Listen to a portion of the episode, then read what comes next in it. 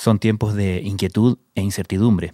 Por eso en la tercera abrimos un nuevo canal de consultas con el rótulo hashtag tus preguntas importan. Hoy más que nunca es vital tener información fidedigna. Pueden escribirnos a tuspreguntas.latercera.com o en el teléfono 569 9323 1780. El plan de reapertura económica y social de Estados Unidos anunciado por Donald Trump genera dudas, sobre todo por la escasez de test. Y comienza la reactivación económica en más de la mitad de los estados de este país. Por su parte, el candidato presidencial Joe Biden criticó la mala gestión del presidente Donald Trump ante la pandemia. Según encuestas, los demócratas perciben el uso de tapabocas como un símbolo de responsabilidad social, mientras que la base republicana los ve como una amenaza contra la libertad individual. Estados Unidos es el primero en la lista mundial de los países más contagiados. Desde la sala de redacción de la tercera, esto es Crónica Estéreo.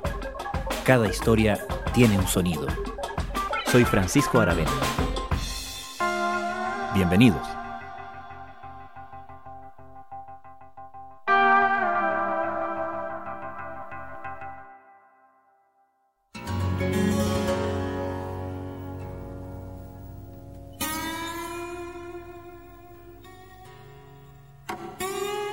Varios estados y ciudades de Estados Unidos han debido dar marcha atrás en sus planes de reapertura ante el violento aumento de casos de coronavirus.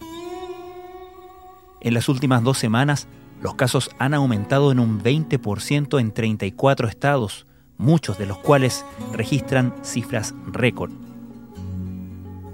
El presidente Donald Trump sigue bajándole el perfil a la crisis insistiendo en la idea de que el manejo de su gobierno ha sido ejemplar y que el alto número de casos reportados se debe exclusivamente al alto número de testeos.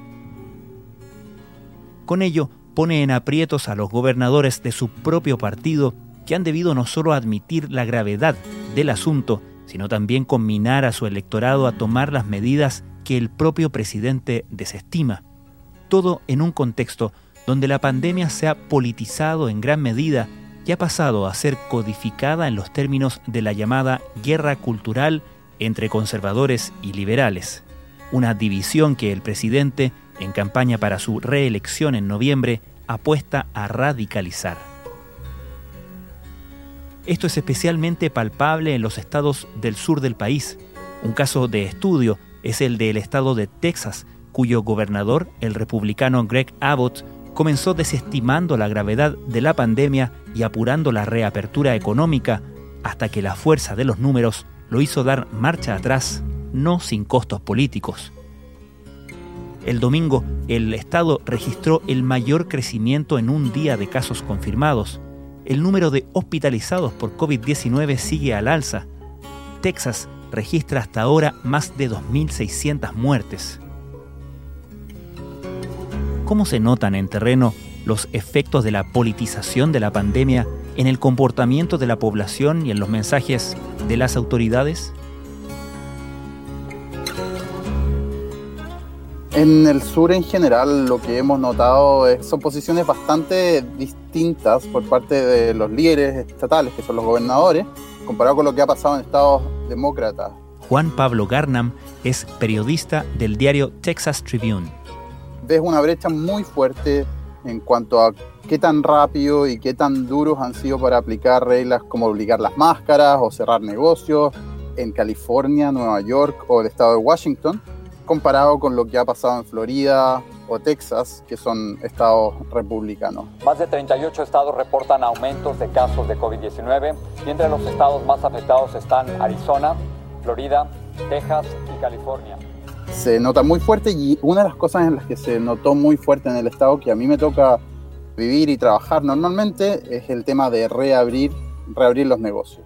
Fue muy curioso porque prácticamente ni siquiera habíamos empezado a cerrar, llevamos muy poco tiempo con el cierre de, negocios no esenciales, con el uso de medidas como quedarse en casa, cuando ya el gobernador había creado una comisión y había creado un sitio web y todo un grupo de gente para empezar a trabajar en el Open Texas, en el abrir a Texas nuevamente. Paradójicamente, Texas fue uno de los primeros estados en iniciar el proceso de reapertura, proceso que hoy queda pausado por orden de las autoridades. Se quedarán temporalmente en fase 3 O sea, ha sido algo que se ha notado desde el principio y en el que los gobernadores, como el gobernador Greg Abbott, tienen que equilibrar una serie de temas, incluyendo un poco lo que están escuchando por parte de sus doctores, con las presiones de los negocios, de sus propios políticos locales que pueden ser más conservadores, incluso con grupos de más extrema derecha que han visto a toda esta serie de medidas como una imposición que atenta contra sus libertades.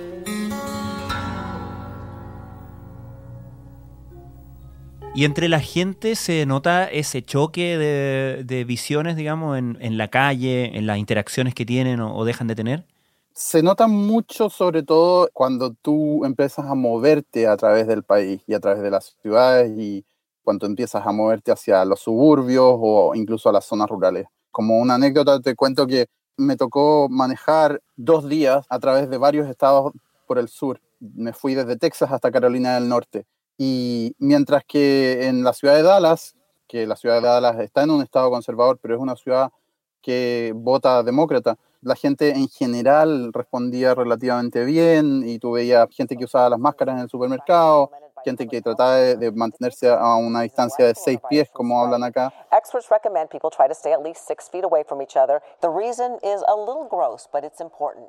Después yo empezaba a manejar y a medida que, por ejemplo, iba parando en estaciones de servicio en zonas más rurales, la situación era muy distinta. Y yo, por ejemplo, me bajé al baño y me puse mi máscara y entro a una estación de servicio en la mitad de Tennessee rural y me sentí observado. La gente me miraba y habían alrededor de 10 o 12 personas comprando las cosas y ninguno tenía máscaras, incluido la gente que atendía, que eso en Dallas, por ejemplo, era como un mínimo, que en tiendas y en las tiendas que estaban abiertas, al menos la gente que atendía tenía las máscaras.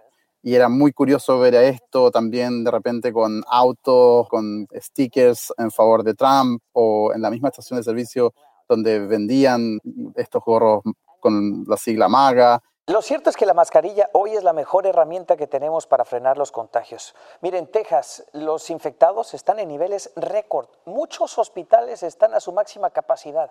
Fue un shock muy fuerte pasar de las zonas rurales a las zonas urbanas y ver como yo mismo me sentía un poco intimidado al, estar usando la máscara y, ver que era una excepción a diferencia de lo que era la regla en, Dallas, por ejemplo, o en, en Nashville, que también es es un polo urbano más importante en la mitad de Tennessee. Some say they don't want the government to tell them what to do. Are you going to allow the government to tell you you have to wear a mask?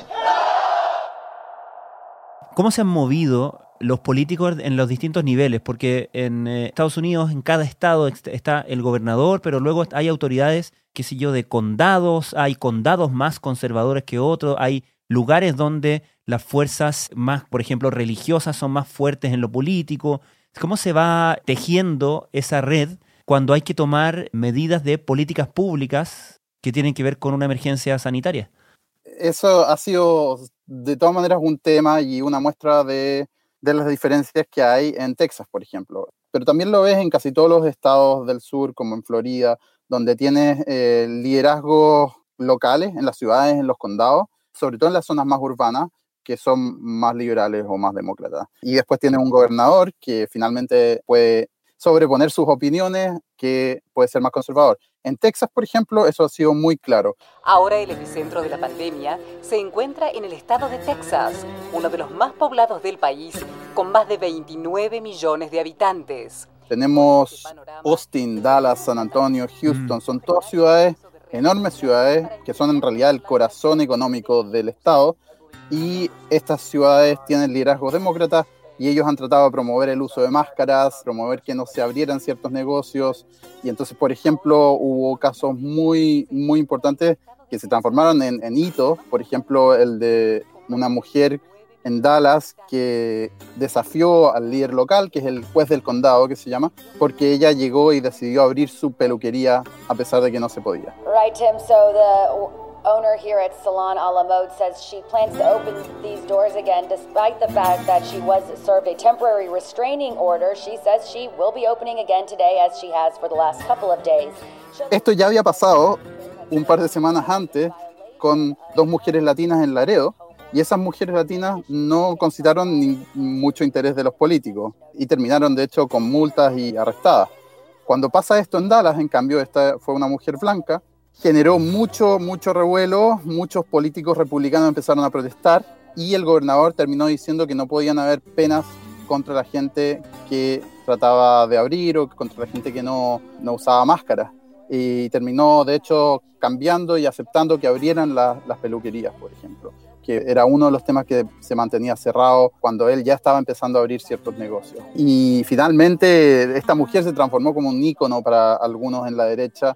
Y también hubo un par de políticos en Houston, por ejemplo, que hicieron como un acto de rebeldía y fueron a a cortarse el pelo a pesar de que no se podía. Senator Cruz made his way to Dallas for a haircut at the salon that made its way to the center of the coronavirus shutdown controversy. Y esa es como una muestra de lo que está pasando. Ahora recientemente pasó de nuevo que con esta recaída los jueces de los condados, que como te decía son los líderes locales encargados de estos temas, de los temas de emergencia, querían imponer medidas más fuertes para obligar el uso de máscaras y el gobernador no lo permitió pero después el juez del condado de Bear, donde está San Antonio, llegó y lo desafió de alguna manera y dijo, yo voy a obligar a que los negocios obliguen al uso de máscara. O sea, no es que el juez está obligando a los individuos, sino que está obligando a los negocios al uso de máscara. Y en medio de presiones y de ver cómo los números aumentaban, el gobernador dijo, no, sí, eso está permitido. In Houston, Texas, about things like restaurants, and I got to tell you, uh, also hair salons and all other types of businesses where we're getting the best strategies, and then we are running those strategies by our team of doctors uh, to make sure uh, that to the extent these facilities can be open. Se llevó una cantidad de críticas por parte de los grupos republicanos más extremos muy, muy fuertes, y eso muestra un poco lo que los gobernadores republicanos están teniendo que balancear todas estas presiones por distintos grupos y sobre todo por grupos que son muy influyentes, que donan mucha plata y que son una parte muy importante de la política en el sur de Estados Unidos. Como si todo esto no fuera suficiente problema, luego viene el asesinato de George Floyd en Minneapolis y el estallido de las protestas de reivindicación eh, racial en varias ciudades de Estados Unidos, lo que aviva esta guerra cultural y esta polarización de alguna manera de la sociedad norteamericana en diferentes niveles. ¿Cómo cayó eso ahí? Yo creo que todavía estamos procesando esta serie de cosas que han sucedido al mismo tiempo, pero es curioso pensar que pocos días antes estamos teniendo protestas en Texas y en varios estados por parte de grupos de derecha más conservadores pidiendo y obligando a reabrir el Estado, de reabrir los negocios. Las protestas se multiplican en distintas partes de Estados Unidos para presionar al presidente Donald Trump y a los gobernadores de los estados para que levanten las medidas de confinamiento por la pandemia del coronavirus. Y de repente pasa esto y tenemos protestas 10 veces más grandes o 50 veces más grandes por un tema totalmente opuesto y que obligan a salir a un montón de gente a la calle yo lo que creo que está pasando acá, y como te digo, todavía es difícil de ver, es que hubo sobre el tema del efecto que está teniendo esta crisis sanitaria económica, que ha afectado especialmente a la gente negra y latina en Estados Unidos, pasa esto encima y creo que crea un, un movimiento de reactivación de política muy, muy fuerte. O sea, si ya mucha gente más en la parte liberal tenía la intención de ir a votar para sacar a Donald Trump de la presidencia. Creo que el tema de la muerte de George Floyd y las otras muertes que han sucedido alrededor de esto ha potenciado eso de una manera mm. bastante impresionante. Si algo yo creo que ha salido de esta serie de protestas encima de los problemas que se estaban viendo por coronavirus, es eso, es como una hiperactivación de gente que ya estaba bastante inconforme con lo que estaba sucediendo en sus vecindarios, en sus ciudades y en, sus estados. Y además vemos ahora en las últimas semanas que no solamente la tasa, el ritmo de contagio en varios estados del país no solamente no baja, sino que aumenta. Aquellos que propugnan la reapertura de la economía a toda costa, que consideran y que levantan banderas como de libertad personal, ¿cómo reaccionan frente a estos datos, digamos, al aumento de la enfermedad, a los peligros de la enfermedad, la mortalidad, etcétera? Es difícil decirlo. Yo lo que he visto, al menos siguiendo a los políticos de Texas, tú ves cierta graduación o están de cierta manera algunos moderando su nivel de conversación o lo que dicen. Otros siguen siendo súper vocales en oponerse a estas medidas y creen que son exageradas. Pero creo que los datos están hablando de manera muy fuerte, sobre todo en Texas, sobre todo en Florida, cuando ellos que antes se vieron como la prueba de que esto no era tan serio, que sí se podía mantener niveles de salud aceptables con cierto funcionamiento de la economía. De a poco yo creo que hay cierta moderación de ese lenguaje, pero yo creo que vamos a seguir viendo gente tratando de desafiar las medidas más duras y vamos a seguir viendo esta politización muy fuerte de gestos como usar máscaras, gestos como cerrar la peluquería o cerrar el banco de la esquina, la tienda, el bar. Tucker, no one reached out to me and said, uh, as a senior citizen, uh, are you willing to take a chance on your survival in exchange for keeping the America that all America loves for your children and grandchildren. Uno nunca sabe. Eh, creo que algo que dice mucho del movimiento conservador en Estados Unidos es lo que dijo el vicegobernador de Texas, Sam Patrick, cuando hace ya dos meses, a fines de abril, que en realidad hay cosas más importantes que vivir y uno de esos es salvar a hmm. este país, diciendo que él está dispuesto, él, a morir para que sus hijos y sus nietos pudieran disfrutar del sueño americano.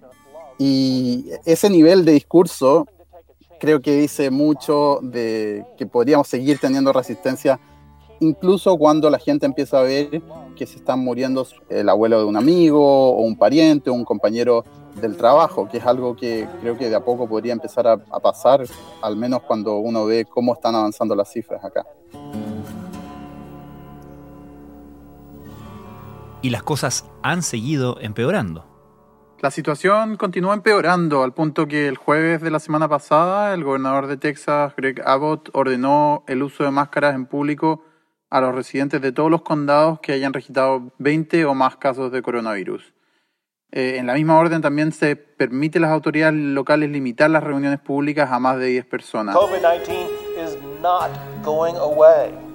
In fact, it's getting worse. Esto es bastante distinto a lo que había sido ordenado anteriormente y de hecho muchos republicanos habían criticado súper, súper duramente a los políticos demócratas que habían tratado de promover este tipo de, de medidas.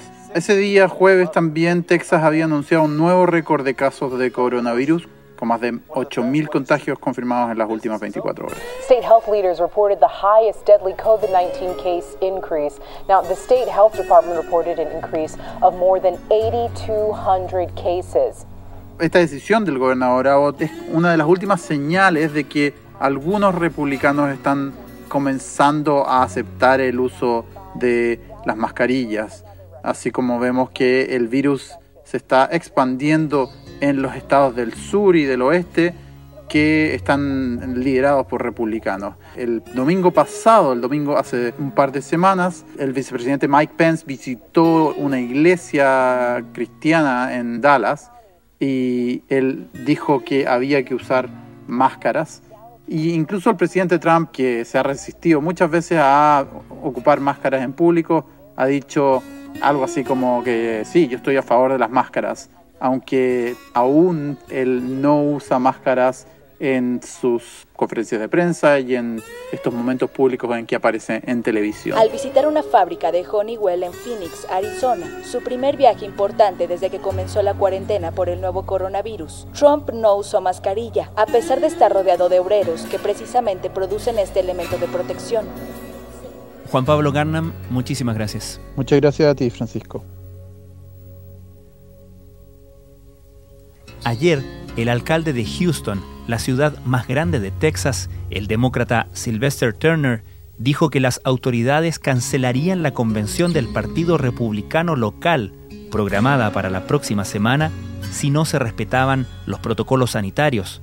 Se espera que al evento asistan cerca de 6.000 personas, el Partido Republicano se ha negado a cancelar este evento presencial.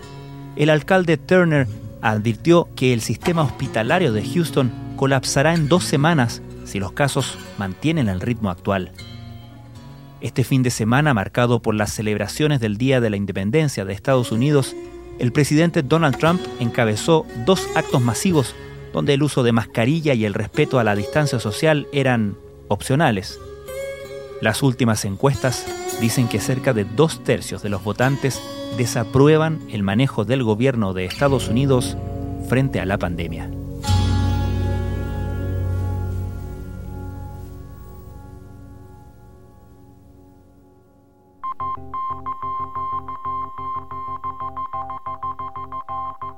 Crónica Estéreo es un podcast de La Tercera.